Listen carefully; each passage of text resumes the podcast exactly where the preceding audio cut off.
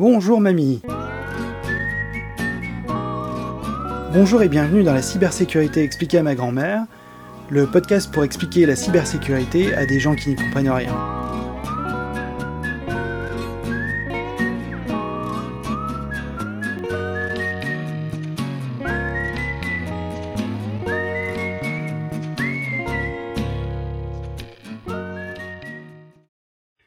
Lors de l'épisode Pour une poignée de dollars, nous avons détaillé une attaque point par point.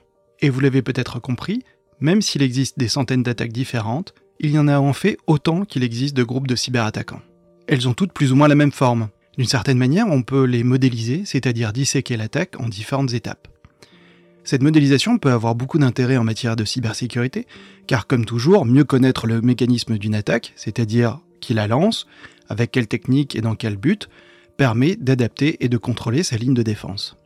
Il y a principalement trois méthodologies de modélisation d'une attaque qui sont les modèles Killchain de Lockheed Martin, le modèle Diamond et le modèle Mitre Attack. Ces modèles ont tous des points communs et des différences. Je ne parlerai ici que des modèles Killchain et Mitre. Commençons par le modèle Killchain. La méthode Killchain est un modèle conceptuel développé pour analyser et comprendre les différentes étapes d'une cyberattaque. Ce modèle a été initialement développé par Lockheed Martin, une entreprise de défense et de sécurité, et largement utilisé dans le domaine de la cybersécurité pour évaluer les menaces et les attaques. On parle d'ailleurs assez souvent de la kill chain pour définir l'ensemble des éléments mis en œuvre lors d'une attaque. C'est devenu un terme générique qui décrit l'attaque dans son intégralité. La kill chain se décompose en sept étapes distinctes qui représentent les processus typiques suivis par les cyberattaquants pour compromettre un système ou un réseau.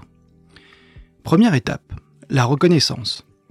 L'attaquant cherche des informations sur les victimes, telles que les vulnérabilités potentielles, les systèmes utilisés, les employés et d'autres informations qui peuvent être utiles pour planifier et exécuter l'attaque. Pour ceci, il va utiliser principalement deux catégories de méthodes pour obtenir des informations sur sa cible. D'une part, il va collecter des informations de manière passive, c'est-à-dire récupérer des informations qui sont disponibles directement sur Internet. Wiz, par exemple, est un service qui permet de récupérer des informations sur le domaine de votre organisation. Quand le domaine a été créé et qui est son propriétaire si cette information n'a pas été anonymisée. Google peut être aussi un excellent moyen de récupérer des informations utiles. Souvent, les cyberattaquants lancent des requêtes très spécifiques en ciblant particulièrement un domaine, cherchant des informations potentiellement utiles pour une attaque. Ces requêtes, qu'on appelle Google Dork dans le jargon, permettent de récupérer des informations mal protégées et indexées par Google par erreur. Il n'est pas rare que des fichiers de configuration se trouvent ainsi exploités dans ce contexte. Il existe aussi des sites bien plus spécialisés dans l'acquisition des données liées à une organisation. C'est le cas du site Shodan qui permet en quelques clics de récupérer des informations liées à une infrastructure ciblée. Le dernier exemple, mais qui est certainement le plus évident, c'est le site web de l'organisation lui-même. Bien souvent, ce site web est utilisé pour fabriquer des dictionnaires qui seront par la suite utilisés pour tenter de craquer des mots de passe. Sachant que bien souvent les utilisateurs font référence au nom de l'organisation dans leur mot de passe, la probabilité est assez grande de craquer un mot de passe en utilisant ce type d'information. Si vous souhaitez avoir une liste un peu plus exhaustive des outils disponibles, vous pouvez consulter le site web osinframework.com, dont bien évidemment je mettrai le lien en commentaire. Par ailleurs, l'attaquant va effectuer des recherches actives, au sens où il va délibérément questionner votre système d'information pour récupérer des informations. On trouvera par exemple l'utilisation de l'outil Nmap qui a pour but de contacter un serveur et de déterminer quels ports sont ouverts ou cachés derrière un firewall. Il pourra aussi, dans certains cas, déterminer quel système d'exploitation fait tourner la machine. Ces informations sont très utiles pour un attaquant car il pourra s'en servir pour mieux connaître les faiblesses de la cible. Il pourra d'ailleurs tout simplement lancer un scan de vulnérabilité, c'est-à-dire un outil ayant pour but de trouver automatiquement des failles de sécurité. Rappelez-vous qu'un port est un peu comme un service que vous cherchez à joindre dans une entreprise. Chaque service a son propre numéro de téléphone qui est lié à l'entreprise eh bien Nmap va essayer de joindre tous les postes de l'entreprise. Si le numéro ne répond pas, c'est que le service n'est pas actif. Alors que si le numéro répond, c'est qu'il l'est. Comme par exemple le service des pièces détachées. Grâce à cette information, Nmap est capable de cartographier très rapidement les services qui tournent sur une machine, mais aussi quelle est la nature de ce service et éventuellement les versions du logiciel qui tournent derrière. Service client d'Orange Mobile, bonjour. Oui, bonjour, je voudrais résilier l'abonnement de ma box. Mhm. Alors dans ce cas-là, il me faudrait votre numéro de client, s'il vous plaît, c'est sur votre facture. Oui, donc c'est le 8 12 67 B. En fait, je voudrais résilier l'abonnement de ma box. Ah oui, mais là, vous êtes pas au bon service. hein. Et ben pourquoi vous m'avez demandé mon numéro client? Bah parce que c'est la procédure, hein, banane. Allez, je vous transfère. Votre temps d'attente est estimé à 3 minutes. Steph, petit café? Votre temps d'attente est estimé à 20 minutes. Petite bière? Oh. Pour revenir à l'accueil, tapez étoile. Vous pouvez constater que la première méthode se base sur des informations que vous avez communiquées, volontairement ou involontairement. Ce sont généralement des informations en source ouverte. Alors que la deuxième méthode est basée sur des informations que le cyberattaquant va chercher lui-même.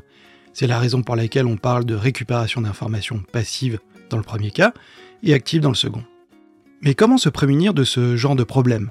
Comment faire pour ne pas trop laisser d'informations fuiter? Eh bien la solution la plus simple est d'essayer d'en donner le minimum possible. Vous devez vous restreindre à divulguer uniquement ce qui est nécessaire et surtout vérifier par vous-même s'il n'y a pas des données dans la nature. Seconde étape, la transformation en arme. C'est ce qu'on appelle en anglais weaponization. L'attaquant crée un vecteur d'attaque en combinant une charge utile, généralement un logiciel malveillant, avec une méthode de livraison, comme un courrier de phishing par exemple. Le cyberattaquant va dans ce cas transformer l'exploitation de la faille de sécurité en arme, c'est-à-dire industrialiser l'exploit de cette faille. Il s'agit ici de la rendre facilement utilisable contre une cible. Une attaque nécessite souvent une mise au point assez fine et des adaptations par rapport à la cible. Il peut y avoir quelques variations techniques d'une cible à une autre qui rend l'attaque inopérante sans adaptation. Certaines attaques peuvent parfaitement fonctionner dans certaines circonstances, mais peuvent nécessiter des adaptations dans d'autres cas. Il va sans dire que pour être efficace, le cyberattaquant a besoin que son attaque s'adapte automatiquement aux différents cas de figure. Sans ça, il devra faire du sur-mesure pour chacune des cibles attaquées et perdre énormément de temps. Le temps joue souvent contre les attaquants car les systèmes de défense vont tôt ou tard se mettre à jour et vont bloquer les attaques. Plus l'attaque sera automatisée et plus elle pourra cibler un large nombre de victimes potentielles et plus elle aura de chances d'être un succès. Il existe de multiples outils qui permettent de coder son attaque dans un framework connu. L'un des plus connus est Metasploit. Metasploit est une plateforme très connue dans le monde de la cybersécurité car elle permet de lancer l'exploitation de failles de sécurité déjà écrits. Dans la plupart des cas, il ne reste qu'à préciser quelques paramètres sur la cible, comme par exemple l'adresse IP et le port. Cette plateforme a été conçue pour permettre aisément l'ajout de nouveaux cas d'exploitation de vulnérabilité. Cet outil permet aussi de générer du code malveillant à la demande. Là encore, la possibilité qu'a un attaquant d'automatiser cette étape permet de lui faire gagner un temps précieux. Pour compléter la panoplie, il existe aussi des outils qui permettent de camoufler son attaque. Comme par exemple l'outil Veil, qui permet d'éviter de se faire repérer trop rapidement par les antivirus. Il y a plusieurs intérêts à faire cela. D'une part, et comme nous l'avons expliqué, cela permet aux cyberattaquants d'utiliser de manière industrielle une attaque et donc d'être plus efficace. Et d'autre part, s'ils ne souhaitent pas aller plus loin, ils peuvent facilement revendre son exploit, prêt à l'emploi, à un autre groupe de cyberattaquants. Faire sauter le pont Bah, je vais essayer. Vous branchez le fil rouge sur le bouton rouge, le fil vert sur le bouton vert, vous appuyez et plaf Le fil vert sur le bouton vert, le fil rouge sur le bouton rouge. Fil vert sur le bouton vert, le fil rouge sur le bouton. Comment éviter ce genre de situation? La première règle est d'appliquer des règles strictes en matière de patching d'infrastructure. Comme on le dit souvent en cybersécurité, il n'y a que trois choses à faire patcher, patcher et encore patcher, c'est-à-dire appliquer les correctifs en temps et en heure. Deuxième chose à faire, beaucoup de failles de sécurité sont exploitables car il est possible d'exécuter du code. C'est souvent le cas pour les macros dans la suite Office, particulièrement pour les fichiers Excel. Mais il y a aussi les browsers qui acceptent d'exécuter du code JavaScript. Bref, il faut réduire au maximum sa surface d'attaque, c'est-à-dire laisser le moins de possibilités aux cyberattaquants d'exécuter du code sur votre machine. Mais n'oublions pas aussi quelques règles basiques, comme avoir un antivirus actif et à jour, un système de sécurité sur vos mails ou encore renforcer l'utilisation du multifactor authentication. Troisième étape, la livraison. L'attaquant utilise le vecteur d'attaque pour transmettre la charge utile à la victime. Concrètement, le cyberattaquant va essayer de délivrer le code malveillant qu'il a soigneusement préparé à l'étape précédente. Et là, tous les coups sont permis. Il y a les sites web malveillants ou encore les clés USB. A noter que les clés USB sont de moins en moins utilisées, mais cela reste un moyen extrêmement efficace de délivrer du code malveillant. Mis à part bloquer les ports USB, il n'y a que très peu de moyens de se prémunir de ce genre de problème. Quatrième étape, l'exploitation. L'exploitation fait référence à l'utilisation d'un logiciel, des données ou à une commande qui amène le système visé à opérer de manière non intentionnelle. Autrement dit, l'attaquant utilise une faille ou une vulnérabilité dans le système ou dans une application pour exécuter des commandes arbitraires, lire des données sensibles ou altérer des données. Il s'agit de l'étape où l'attaquant commence à exploiter activement les vulnérabilités qu'il a découvertes lors des étapes précédentes. Cela peut se produire de différentes manières. Par exemple, exploiter une faille de sécurité dans un logiciel pour obtenir un accès non autorisé. Envoyer un mail de phishing contenant un lien vers un site web malveillant qui exploite une faille du navigateur. Ou utiliser un exploit 0D. Un exploit 0D est une vulnérabilité encore inconnue des défenseurs et des éditeurs de logiciels sachant qu'en plus les failles 0D peuvent être acquises auprès d'un autre groupe de cyberattaquants. Une fois que l'exploitation est réussie, l'attaquant a généralement un certain niveau d'accès à l'environnement de la cible. Cela peut aller d'un accès limité à un seul système ou un accès complet au réseau. Et ce, en fonction de la vulnérabilité exploitée. Ici, la sandbox dont nous avions parlé dans l'épisode précédent peut jouer un rôle mitigeant très important au niveau de ce risque. Cinquième étape, l'installation. Durant cette phase, l'attaquant tente d'installer un logiciel malveillant, généralement un malware, sur le système de la victime. Ce malware peut prendre plusieurs formes, notamment un ransomware. Ce type de malware chiffre les fichiers de l'utilisateur et exige une rançon pour les déchiffrer. Un logiciel espion, un spyware. Il surveille et collecte les activités de l'utilisateur sur son système sans son consentement. Il y a aussi les botnets. Il s'agit d'un réseau d'ordinateurs infectés contrôlé par un attaquant. Ces ordinateurs peuvent être utilisés pour lancer des attaques de grande envergure, comme des attaques par déni de service, ce qu'on appelle le DDoS. L'objectif de l'installation varie en fonction des intentions de l'attaquant. Il peut chercher à maintenir un accès à long terme au système, c'est ce qu'on appelle la persistance, ou à exfiltrer des données sensibles, mais encore à utiliser le système infecté pour lancer d'autres attaques, ou plus simplement à provoquer des dommages. Il est à noter que l'installation ne se limite pas à l'implantation de logiciels malveillants.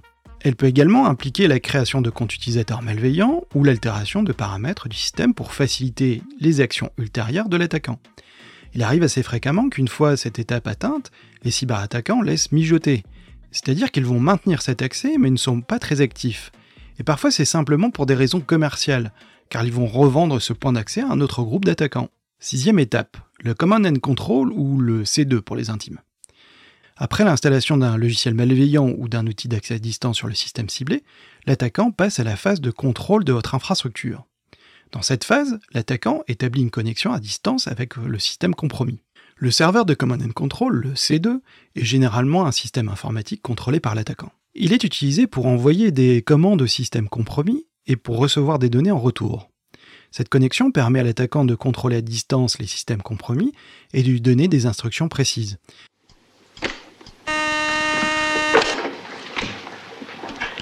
Euh, oui, monsieur le directeur. Gardez tout votre calme, Dubreuil. Taisez-vous. Ne dites plus qu'un seul mot. Oui, vous avez compris? Mais je ne comprends pas, monsieur le directeur. Mais qu'est-ce que je viens de vous dire? Vous voulez être viré? Mais. Euh, oui, monsieur le directeur. Vous avez compris. Bon, le plombier est toujours là. Euh, oui, il est en train de. Euh, oui, oui, oui. Oui. Détendez-vous, souriez. Faites comme si je vous annonçais une grosse augmentation. Ah, merci, monsieur le directeur. Ça. Alors, vous allez très décontracté sortir du bureau et y laisser le plombier. Voilà, et vous venez nous rejoindre. Oui, monsieur le directeur. Alors maintenant, répétez ce que je vais vous dire. Un apéritif à l'atelier de gravure J'arrive tout de suite, monsieur le directeur. Un, un apéritif à l'atelier de gravure J'arrive tout de suite, monsieur le directeur. Je vous attends. Andouille. Bon, rassemblez tout le monde, on va le... Voici quelques exemples de ce que l'attaquant peut faire lors de cette phase. Envoyer des commandes pour exécuter des actions spécifiques, comme la suppression de fichiers, la modification de paramètres du système ou le lancement d'attaques supplémentaires. Ou collecter des données sensibles à partir du système compromis. Les types de données collectées peuvent varier, mais elles incluent souvent les informations d'identification, des données financières, des données personnelles ou des informations commerciales sensibles. On peut aussi utiliser le système compromis comme point de lancement pour une autre attaque. Par exemple, l'attaquant peut utiliser le système compromis pour attaquer d'autres systèmes sur le même réseau, ou pour lancer des attaques par déni de service contre une autre cible. Il peut aussi mettre à jour ou modifier le logiciel malveillant installé sur le système compromis. Et bien évidemment, il va essayer de dissimuler son activité en utilisant des techniques d'évasion et de persistance pour éviter la détection par les outils de sécurité. Septième et dernière étape, l'action sur l'objectif. Après avoir réussi les étapes précédentes, c'est-à-dire accéder au système ou au réseau cible, après avoir installé des outils malveillants et établi un canal avec le Command and Control, l'attaquant est maintenant prêt à réaliser son objectif final. L'objectif précis de l'attaquant dépend de ses motivations, qui peuvent être financières, politiques ou idéologiques. Voici quelques exemples de ce que l'attaquant pourrait faire lors de cette dernière étape. L'exfiltration de données. L'attaquant peut collecter des données sensibles du système ou du réseau compromis et les transférer vers un emplacement qu'il contrôle. Ces données peuvent inclure des informations d'identification, des informations financières ou des données personnelles, mais aussi des informations commerciales sensibles ou des secrets de l'entreprise. Il peut aussi essayer de détruire les données. L'attaquant, dans ce cas, peut effacer des données du système compromis, soit pour causer des dommages, soit pour dissimuler ses activités. Il y a par ailleurs le déni de service. L'attaquant peut surcharger le système ou le réseau avec du trafic ou des requêtes inutiles, le rendant inaccessible aux utilisateurs légitimes. Il peut aussi tenter de modifier ou d'altérer les données. L'attaquant peut chercher à modifier des données sur les systèmes compromis pour atteindre certains objectifs. Par exemple, il pourrait modifier les transactions financières, falsifier des informations ou induire des erreurs dans certaines données. Sans oublier l'espionnage. L'objectif de l'attaquant peut être de surveiller les activités sur le système ou le réseau compromis, de collecter des informations sur une longue période ou d'intercepter des communications. Le modèle KillChain aide les organisations à identifier les points faibles de leur sécurité à chacune des étapes du processus d'attaque, mais aussi à mettre en place des contre-mesures et à renforcer leur posture en matière de cybersécurité. C'est un modèle très pragmatique qui colle dans la grande majorité des cas à une attaque typique. En comprenant les différentes étapes de la kill chain, les équipes de cybersécurité peuvent mieux anticiper les tactiques des attaquants et déployer des défenses appropriées pour réduire les risques et les impacts d'une cyberattaque. C'est une approche très pragmatique et très efficace, mais qui ne prend pas en compte les spécificités des groupes d'attaquants, ni même le mode opératoire. Un autre modèle existe qui, lui, prend en compte ces spécificités. C'est le modèle Mitre. Le modèle reprend en détail les étapes présentes dans le modèle KillChain, mais comme nous allons le voir, est aussi beaucoup plus collaboratif. Le MITRE Attack, pour Adversarial Tactics, Techniques and Common Knowledge, est un cadre de référence développé par le MITRE Corporation. Ce framework décrit des classes de TTP. TTP pour tactique, technique et procédure. Ce sont les tactiques, techniques et procédures utilisées par les cyberattaquants pour pénétrer et compromettre les systèmes d'information. Les TTP sont un peu comme une signature qui décrivent le style de chaque groupe de cyberattaquants. Le cadre MITRE est organisé en différentes matrices qui représentent différentes phases de l'attaque. Vous allez voir que cela reprend en détail les étapes de la kill chain. Je ne fais ici que traduire ce que vous pouvez trouver sur le site web de MITRE. Étape numéro 1, la reconnaissance. La reconnaissance consiste en des techniques qui impliquent que les adversaires recueillent activement ou passivement des informations qui peuvent être utilisées pour cibler. Ces informations peuvent inclure des détails sur l'organisation victime, l'infrastructure ou le personnel. Ces informations peuvent être exploitées par l'adversaire pour aider dans d'autres phases du cycle de vie, comme l'utilisation des informations recueillies pour planifier et exécuter l'accès initial, pour délimiter aussi et prioriser les objectifs après compromission, ou pour orienter et diriger davantage d'efforts et de reconnaissance. L'étape numéro 2, développement des ressources le développement de ressources constituant des techniques qui impliquent que les adversaires créent, achètent ou compromettent, ou soit volent, des ressources qui peuvent être utilisées pour soutenir le ciblage. Ces ressources comprennent l'infrastructure, les comptes et les services. Ces ressources peuvent être exploitées par l'adversaire pour aider dans d'autres phases du cycle de vie de l'attaque, comme l'utilisation de domaines achetés pour soutenir le Command and Control, des comptes de courrier électronique pour le phishing dans le cadre de l'accès initial, ou le vol de certificats pour la signature du code peut aider aussi à l'évaluation ou au camouflage. Étape numéro 3, l'accès initial. L'accès initial consiste en des techniques qui utilisent divers vecteurs d'entrée pour obtenir leur première emprise dans le réseau. Les techniques utilisées pour obtenir une emprise comprennent le hameçonnage ciblé, le spear phishing, et l'exploitation de faiblesses sur les serveurs web accessibles au public. Les points d'ancrage obtenus grâce à l'accès initial peuvent permettre un accès continu, comme des comptes valides par exemple, ou l'utilisation de services distants externes. Mais généralement, son usage est relativement limité à cause de la modification des mots de passe. Étape numéro 4, l'exécution. L'exécution consiste en des techniques qui aboutissent à l'exécution de code contrôlés par l'adversaire sur un système local ou distant. Par exemple, un adversaire pourrait utiliser un outil d'accès à distance pour exécuter un script PowerShell qui effectue une découverte du système à distance. Étape numéro 5, la persistance. La persistance consiste en des techniques que les adversaires utilisent pour maintenir l'accès au système malgré les redémarrages, les changements de mot de passe et autres interruptions qui pourraient couper leurs accès. Les techniques utilisées pour la persistance comprennent les accès, les actions ou les modifications de configuration qui permettent de maintenir leur emprise sur le système, comme le remplacement ou la prise de contrôle de code légitime ou l'ajout de code au redémarrage. Étape numéro 6, élévation de privilèges. L'élévation de privilèges consiste en des techniques que les adversaires utilisent pour obtenir des permissions de niveau supérieur sur un système ou un réseau. Les adversaires peuvent souvent entrer et explorer un réseau avec un accès non privilégié, mais il est nécessaire d'obtenir des permissions élevées pour réaliser leur objectif. Les approches courantes consistent à tirer parti des faiblesses du système, les mauvaises configurations, les vulnérabilités, etc. Les exemples d'accès élevé comprennent généralement le compte administrateur local, ou un compte utilisateur avec un accès semblable à celui d'un administrateur, mais encore un compte utilisateur ayant un accès spécifique au système et qui est capable d'exécuter une fonction spécifique. Septième étape, les techniques de furtivité. Les techniques de furtivité consistent en des techniques que les adversaires utilisent pour éviter la détection tout au long de leur compromission. Les techniques utilisées pour assurer la furtivité comprennent la désinstallation ou la désactivation de logiciels de sécurité, ou l'obscurcissement ou le chiffrement des données et des scripts. Les adversaires exploitent également et abusent des processus de confiance pour cacher et masquer leurs logiciels malveillants. Huitième étape, accès aux informations d'identification. L'accès aux informations d'identification consiste en des techniques de vol de référence telles que le nom de compte et les mots de passe. Les techniques utilisées pour obtenir ces informations d'identification incluent l'enregistrement de frappe, ce qu'on appelle le keylogging, ou la capture d'informations d'identification, ce qu'on appelle le credential dumping. L'utilisation de références légitimes peut donner aux adversaires un accès au système, ce qui rend la détection plus difficile à détecter et offre la possibilité de créer davantage de comptes pour aider à atteindre leurs objectifs. Étape 9, la découverte. La découverte consiste en des techniques qu'un adversaire peut utiliser pour acquérir des connaissances sur le système et leur réseau interne.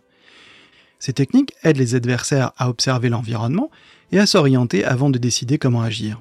Elles permettent également aux adversaires d'explorer ce qu'ils peuvent contrôler et qui se trouve autour de leur point d'entrée, afin de découvrir comment cela pourrait bénéficier à leur objectif actuel. Les outils natifs du système d'exploitation sont souvent utilisés pour atteindre cet objectif de collecte d'informations après compromission. L'étape numéro 10, le mouvement latéral. Le mouvement latéral consiste en des techniques que les adversaires utilisent pour entrer et contrôler des systèmes à distance sur le réseau. Pour atteindre leur objectif principal, ils doivent souvent explorer le réseau pour trouver leur cible et par la suite obtenir l'accès à celle-ci. Atteindre leur objectif implique souvent de pivoter à travers plusieurs systèmes et de comptes. Les adversaires pourraient installer leurs propres outils d'accès à distance pour réaliser un mouvement latéral ou utiliser des informations d'identification légitimes avec des outils natifs du réseau ou du système d'exploitation, ce qui est plus discret. Étape numéro 11, la collecte. La collecte consiste en des techniques que les adversaires peuvent utiliser pour assembler des informations pertinentes pour la réalisation de leurs objectifs. Souvent, le prochain but après la collecte de données est de voler, c'est-à-dire d'exfiltrer les données. Étape numéro 12, le Command and Control. Le Command and Control consiste en des techniques que les adversaires peuvent utiliser pour communiquer avec les systèmes sous leur contrôle au sein du réseau de la victime. Les adversaires tentent généralement d'imiter le trafic normal pour éviter la détection. Il existe de nombreuses façons pour un adversaire d'établir un command and control avec différents niveaux de discrétion, selon la structure de réseau de la victime et ses défenses. Étape numéro 13, l'exfiltration. L'exfiltration consiste en des techniques que les adversaires peuvent utiliser pour voler des données sur votre réseau. Une fois les données collectées, les adversaires les regroupent et les traitent souvent pour éviter la détection lors de leur retrait. Cela peut inclure la compression et le chiffrement. Les techniques pour extraire des données d'un réseau cible incluent généralement les transferts via le canal du Command and Control ou aussi un canal alternatif. Étape numéro 14, l'impact. L'impact consiste en des techniques que les adversaires utilisent pour perturber la disponibilité ou pour compromettre l'intégrité du système d'information en manipulant les processus opérationnels de l'entreprise. Les techniques utilisées pour l'impact peuvent inclure de la destruction ou la falsification de données. Dans certains cas, les processus commerciaux peuvent sembler être corrects, mais peuvent avoir été modifiés pour favoriser les objectifs de l'adversaire. Ces techniques peuvent être utilisées par les adversaires pour réaliser leur objectif final ou pour fournir une couverture pour une violation de confidentialité. On comprend assez facilement qu'il y a des similitudes entre le modèle qu'ils tiennent. Mais d'une certaine manière, Maitre va un cran plus loin. Le framework Maitre et le modèle Killchain sont tous les deux des outils précieux pour comprendre et contrer les menaces de cybersécurité. Mais ils ont des approches différentes et peuvent être utilisés de manière complémentaire. L'un des aspects qui rend le framework Maitre particulièrement collaboratif est son caractère ouvert et évolutif. Maitre est une base de connaissances globale en constante évolution qui utilise des sources d'informations en provenance de communautés cyber du monde entier, qui mettent à jour le framework avec les dernières tactiques, techniques et procédures, les fameux TTP, utilisés par les cyberattaquants. Maitre utilise un format ouvert, il est d'ailleurs disponible gratuitement pour toutes les personnes intéressées, ce qui facilite la collaboration et le partage d'informations entre les chercheurs en cybersécurité. On peut aussi parler, pour finir, de l'interopérabilité avec les autres outils et frameworks. Le framework Maitre est conçu pour être utilisé avec d'autres outils et des frameworks de cybersécurité, ce qui facilite l'intégration du framework dans d'autres systèmes de gestion de menaces et des incidents. On trouvera par exemple dans Azure, le cloud de Microsoft, une représentation de la matrice Maitre et des contrôles sous-jacents mis en place dans le cloud. Grâce à toutes ces caractéristiques, Maitre est devenu très populaire en cybersécurité, car c'est un framework qui donne une vision de bout en bout d'une attaque en se basant sur des informations collectées dans le monde entier.